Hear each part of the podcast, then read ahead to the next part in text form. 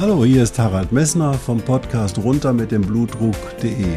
Dich zum Kapitän deines Blutdrucks zu machen, ist das Ziel dieser Podcast-Reihe. Du wirst in den vielen Folgen sicherlich die Themen finden, die dich für deinen Blutdruck interessieren. Ich wünsche dir viel Spaß dabei.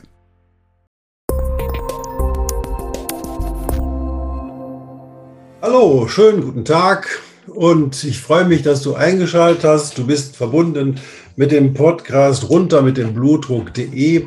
Diesmal habe ich dir eine kleine Sondersendung zusammengebastelt, weil ich doch eine erhebliche Unsicherheit bei dir vermute und bei vielen anderen auch bezüglich der Frage, wie stelle ich mich zu der aktuellen Impfsituation, die gerade von der Bundesregierung als vollkommen unbedenklich dargestellt wird. Und ich bin Arzt und ich bin verantwortlich für das, was ich tue. Und ich bin Arzt, ich bin verantwortlich für die Gesundheit der Menschen, die mir zuhören. Und hier muss ich meine Bedenken mal kundgeben bezüglich dieser Impfung. Und deswegen möchte ich erstmal eine persönliche Erklärung abgeben. Das, was ich dir gleich in diesem Hauptteil dieses Podcasts erzähle, sind Dinge, die ich mir aus der Literatur, die ich selber mir erarbeitet habe, die ich mir selber zusammengestellt habe und die mein persönliches derzeitiges Wissen bestimmt. Mein Wissen aber bestimmt meine Handlungsweise und aus diesem Grunde habe ich diese Dinge zusammengestellt.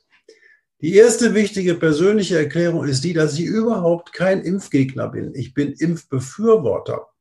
Ich habe, impfe mich jährlich immer mit dem aktuellen Grippeimpfstoff und bin dabei sehr gut gefahren.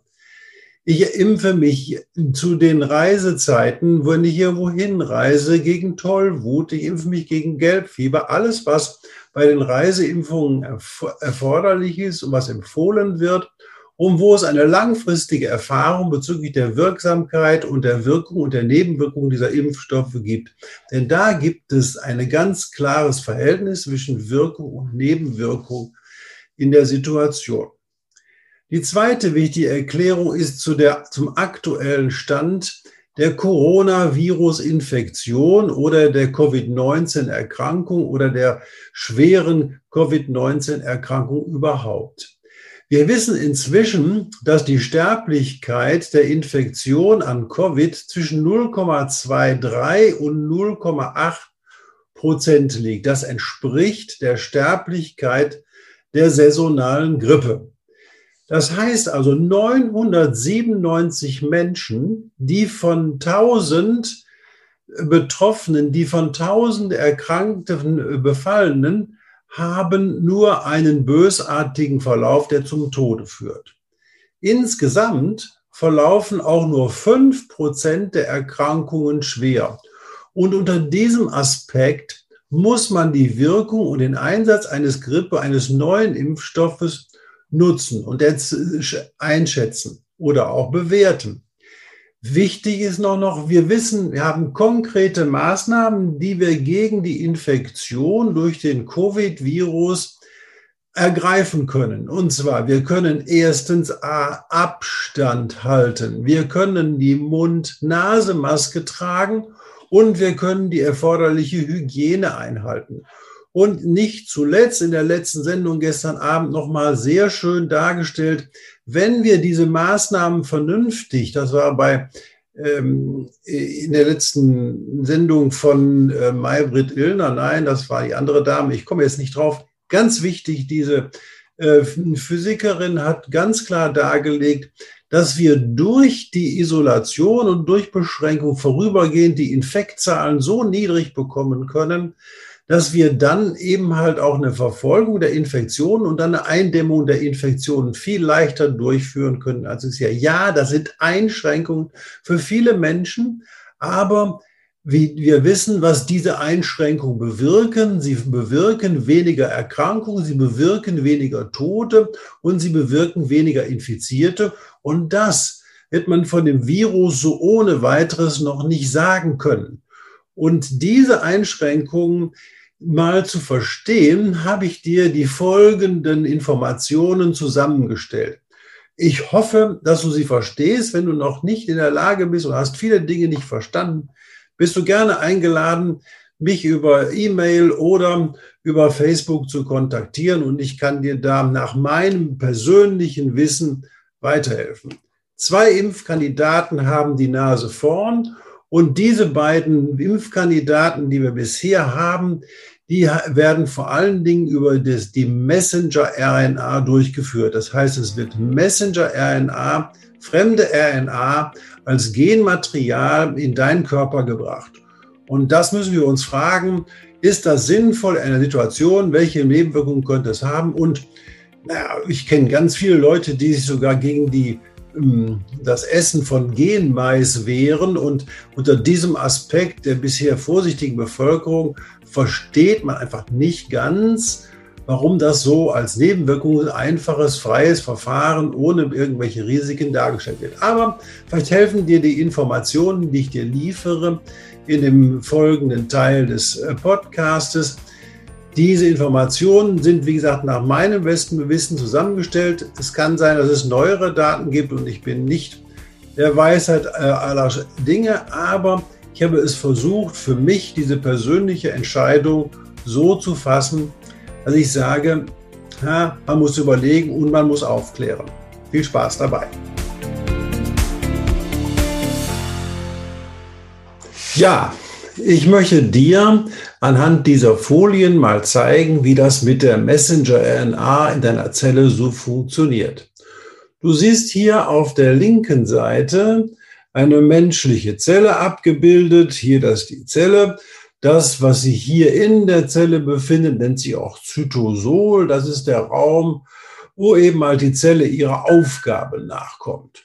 Und in der Mitte von der Zelle gibt es den sogenannten Zellkern, so ähnlich wie im Apfel auch Kerne sind. Hier ist ein großer Kern in der Zelle und in diesem, Zell, in diesem Zellkern befindet sich die gesamte Erbinformation deines Körpers gespeichert. In jeder Zelle ist komplett die gesamte Erbinformation für deinen gesamten Körper vorhanden. Die ist extrem klein untergebracht und die wird in Form von Chromosomen dort hier abgelegt und diese Chromosomen bestehen im Wesentlichen aus der Desoxyribonukleinsäure oder DNA genannt. Diese DNA, um das zu veranschaulichen, habe ich hier mal einen kleinen Rechteckkasten herumgezogen, der entspricht etwa diesem Ausschnitt, den du auf der rechten Seite in dem Bildschirm siehst. Und da siehst du, dass hier die Information als DNA abgelegt ist und diese DNA, die ist zweifach angelegt und die liegt aneinander. Und auf dieser DNA ist so ähnlich wie Lochstreifen eine Information abgespeichert. Und dieser Lochstreifencode, der wird auch abgelesen, damit die Zelle aus dem Zellkern die Information bekommen kann, was sie denn für Eiweiße oder was sie für Aufgaben wahrnehmen soll. Und das kann, wird über die DNA quasi gesteuert. Um das hinzukriegen, muss die DNA, der hier aneinander klebt, sich kurzfristig voneinander trennen. Und dann werden neue Moleküle dort angelagert, die aber nicht mehr Desoxyribonukleinsäure sind, sondern RNA sind.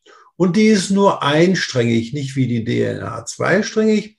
Diese Moleküle werden quasi wie ein neues Lochband abgegriffen. Dort wird die Information, die auf der DNA ist, auf, einer, auf einem Band gespeichert. Und diese Information gelangt dann mit dieser RNA aus dem Zellkern nach draußen in das Zytoplasma hinein. Und weil sie die Nachrichten aus der DNA überbringt, wird sie auch Messenger oder mRNA genannt. Diese geht dann durch die Membran des Zellkerns hindurch und gelangt dann zu den sogenannten Ribosomen. Und bei den Ribosomen, die bestehen aus zwei Untereinheiten, einer kleinen und einer größeren Uneinheit. Und dann läuft die mRNA zwischen diesen beiden Einheiten hindurch und in Abhängigkeit von dem Code, der hier auf der mRNA abgelegt ist, Bill baut diesen, bauen diese Ribosomen dann Eiweißkörper zusammen, die der Information, die aus dem Zellkern stammt, entsprechen. Also nehmen wir mal an, dieses, diese Messenger-RNA hätte jetzt den Code für das Insulin gebildet und dann würde hier sozusagen hier das die, äh, der, diese Messenger ein durchlaufen und hier käme dann anschließend das Protein Insulin heraus, was du eben halt sezernieren musst, um deinen Blutzucker wieder normal zu halten. Das bedeutet, die Ribosomen bilden quasi deinen, die Eiweiße in Abhängigkeit von der Information in deinem Zellkern. Wenn jetzt nun die Situation so ist, wie ich eben dargestellt habe, die Messenger-RNA läuft hindurch und da geht sozusagen das Protein, kommt heraus. Jetzt wird aber zum ersten Mal für die neue Impfung, nämlich die Messenger-RNA-Impfung, Folgendes passieren. Es wird nicht die Messenger-RNA aus deinem Zellkern genommen, sondern es wird eine fremde Messenger-RNA in deinen in deine Zellen eingespritzt. Und diese fremde Messenger-RNA die geht her und durchläuft genau wie jeder andere Messenger-RNA deine Ribosomen. Nur hat diese Messenger-RNA eine ganz andere Zusammensetzung, eine ganz andere Information für ein ganz anderes Protein, was der Körper normalerweise gar nicht bildet und eigentlich auch nicht benötigt. Und dieses Protein wird jetzt durch die fremde Messenger-RNA in den Ribosomen gebildet und gelangt als fremdes Protein in deine Zelle. Wenn es dann in deine Zelle gelangt, gelangt dieses Protein auch außerhalb der Zelle und außerhalb der Zelle wird der Körper hergehen und dann erkennen, ey, da ist ja was komplett Falsches, also musst du hergehen, musst Antikörper dagegen bilden. Das ist ein gewünschter Effekt dieser Impfung nämlich dass du Antikörper bildest gegen diese Substanz, die eigentlich nicht deine eigene ist. Das Elegante an der Methode ist, so eine Messenger-RNA lässt sich relativ leicht herstellen, ist nicht ganz stabil, aber sie stammt natürlich nicht aus Fremdmaterial, sondern das ist RNA, die wird immer da sein und die RNA wird auch vom Körper ohne weiteres akzeptiert und sie bildet das Fremdprotein. Nur die Frage ist, können wir das oder kann das unser Körper in ausreichendem Maße steuern? Die ersten Effekte äh, wissen wir genau. Es werden Antikörper gebildet. Es gibt so bis zu einer 95-prozentigen Sicherheit auch einen Schutz vor ähm, dieser Coronavirus-Infektion. Aber wir wissen nicht genau, was der Körper mit dieser mRNA, die hinzugeführt worden ist, langfristig macht. Denn alle Bemühungen sind erstmal darauf ausgerichtet, dass die Impf-RNA möglichst lange wirkt, damit möglichst viel Antigen produziert wird. Die Impf-RNA, normalerweise wird die RNA, nachdem sie durch die Ribosom gelaufen ist, von solchen P-Buddies abgebaut und verschwindet sofort, damit eben halt auch zum Beispiel, wenn das Insulin viel gebildet worden ist, dass eben halt dann das Insul die Insulinbildung stoppt, wenn der Blutzucker eben halt niedriger ist. Also da wirst du mit viel Insulin nicht viel anfangen können. Und diese Steuerung muss funktionieren. Nur ist die Frage, was passiert mit der Messenger-RNA, die von außen zugeführt wird und die so verändert worden ist, dass sie möglicherweise etwas länger an diesen Ribosomen wirkt, um eben halt auch ausreichende Mengen von diesem Antigen bilden zu können.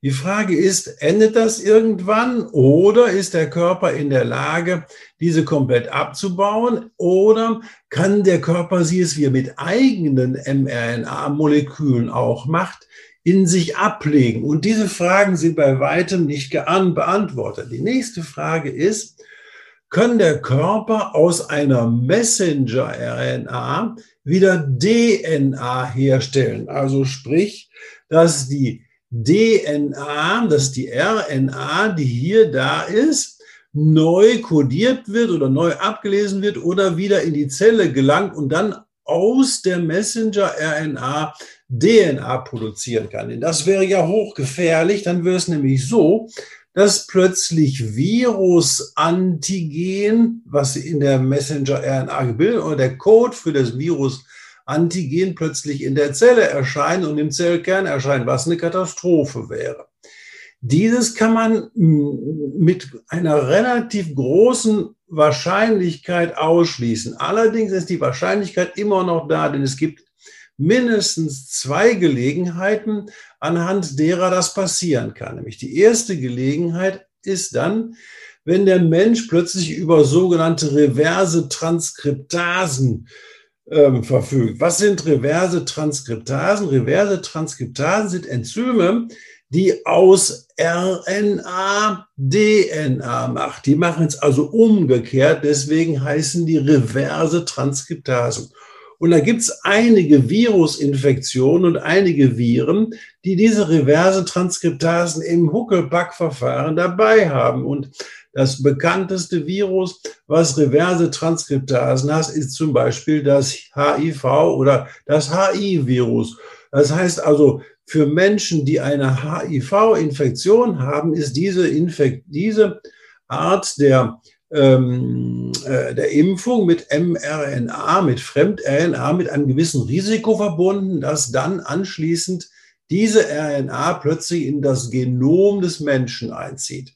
Auch das ist im Prinzip noch nicht final geklärt. Es gibt aber auch eigene Enzyme im Körper, die in der Lage sind, reverse Transkriptase-Funktionen zu übernehmen. Das sind die Enzyme, die sich um die Reparatur der Chromosomen kümmern, nämlich diese Endigungen der Telomerende. Und diese Telomerasen sind durchaus in der Lage, oder die dazu zusätzlichen Enzyme sind dazu in der Lage, auch aus RNA DNA zu machen. Also da wissen wir noch nicht, was langfristig in der Situation mit uns passiert ob dann nicht plötzlich Informationen von diesem Virus, von dieser Virus-RNA in unser Genom, sprich in die DNA der Zelle überführt. Natürlich ist es so, für den Einzelmenschen wäre das ein Problem, in die, dass sie in die Keimbahn kommen, also in Keimzellen fahren sind, das ist sehr, sehr, sehr unwahrscheinlich.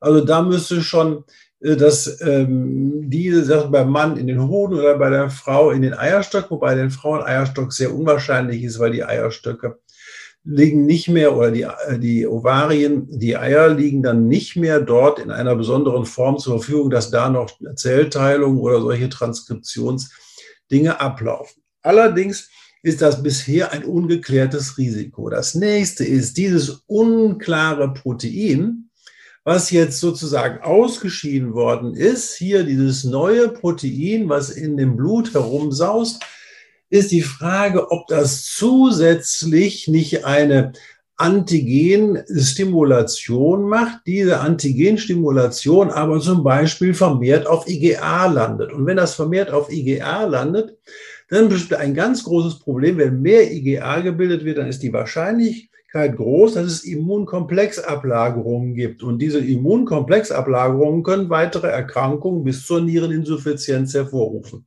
Also, die langfristigen Probleme, die diese Art der Impfung mit sich bringen, sind aus meinem Aspekt bisher nicht geklärt. Und ich weiß nicht, ob es sinnvoll ist, diese Situation jetzt im Notfall mit einer Schnellzulassung, gerade mit diesen neu applizierbaren RNA-Impfstoffen ähm, in der großen Breite auf die Bevölkerung auszudehnen, weil das ist ein Risiko, weil wir nicht wissen, was langfristig passiert. Natürlich haben wir Erfahrung mit dem Transport von oder mit der Anbringung von RNA, Messenger-RNA in Zellen, aber diese haben sich bisher immer auf Patienten bezogen, die eben halt im Tumorstadium waren also eine ganz andere Gruppe derer, die zum Beispiel eben halt keine lange Lebenserwartung mehr hatten, wo wir einfach nur versucht haben, diesen Tumor sozusagen einzudämmen, wo das primäre Ziel war. Und da akzeptiert man natürlich ein größeres Maß an Unsicherheit in dieser Methode. Äh, wenn wir jetzt in der Gesamtbevölkerung da zusätzlich mit diesem Impfstoff impfen, wissen wir nicht, was in 10 oder 20 Jahren mit der Bevölkerung auf diese mRNA-Gabe passiert. Im Tiermodell gibt es das schon. Im Tiermodell haben wir auch bisher keine Lebenswir Langzeitnebenwirkungen. Allerdings leben die Tiere nicht so lange, sondern die leben einfach halt nur kürzere Zeit. Und deswegen ist es offen, was in der Langzeitwirkung mit solchen Messenger-RNA-Modellen oder mit solchen Modellen passiert. Also das Risiko ist nicht abschätzbar, die Wirkung ist da. Die Frage ist nur, ob wir uns bei so einer Erkrankung, die eine begrenzte, eine, wo nur fünf Prozent der Fälle ähm, so ein bösartig oder sozusagen mit schweren Erkrankungsverlauf einhergehen, ob wir uns daher leisten sollten, querbeet mit dieser Therapie jetzt schon ähm, die Immunisierung der Bevölkerung durchführen zu lassen. Denn es gibt durchaus auch andere konventionelle Impfstoffe, die noch nicht so fertig sind, aber die auch den Riesenvorteil haben, dass sie zwar ähm, nicht sofort verfügbar sind, aber die haben einen Riesenvorteil, es werden konventionelle Wege gewählt. Das heißt, es wird mit Impf, mit, mit Viren oder mit, mit inaktivierten Viren oder inaktivierten Oberflächen der Viren geimpft und diese führen direkt zu einer Antikörperreaktion ohne den Umweg über den Zellkern oder über die, über die Zelle und die RNA zu nehmen.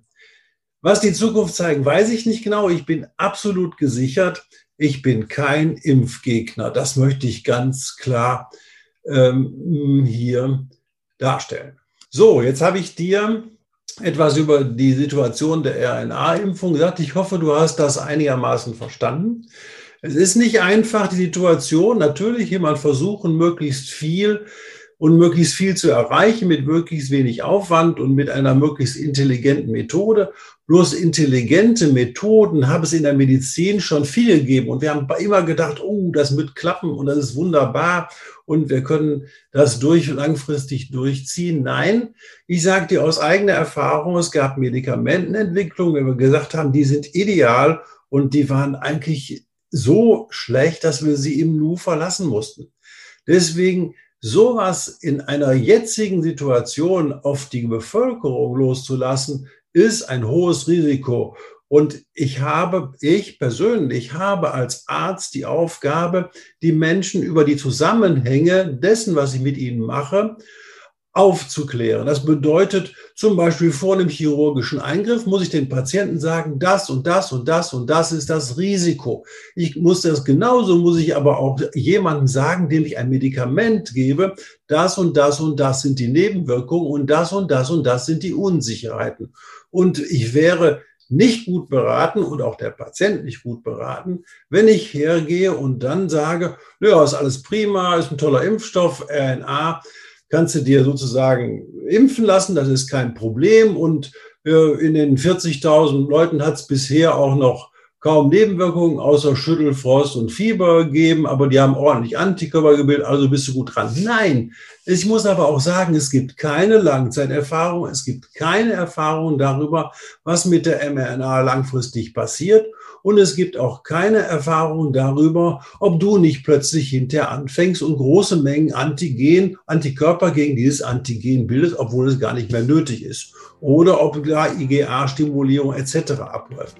Ich möchte darauf warnen, wir sollten das wirklich in aller Bedacht einführen. Es gibt so viele Maßnahmen, wie wir die Covid-19-Erkrankung einschränken können. Und da ist das meines Erachtens die risikoreichste, die wir zurzeit angehen können. Konventionelle Impfstoffe werden kommen. Gegen konventionelle Impfstoffe, die ausreichend ausgetestet sind, habe ich nicht. Das ist wunderbar und die sollte man auch benutzen. Aber bitte mit Bedacht umgehen mit neuen Behandlungsmethoden, die noch nicht belegt sind, dass sie langfristig nicht doch mehr schaden als nützen. Ich danke für deine Aufmerksamkeit und wünsche dir eine gute Zeit in der Covid-Situation.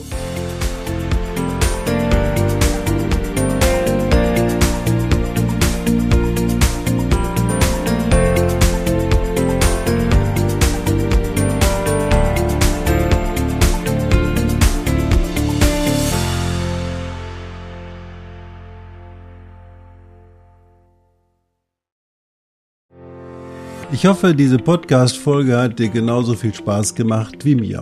Du findest noch zahlreiche andere Themen unter dieser Podcast-Reihe, die immer in Zusammenarbeit auch mit meinem Sohn Hendrik Messner mit seiner Firma mess.de entstanden ist. Und dafür möchte ich ihm sehr danken. Bis bald.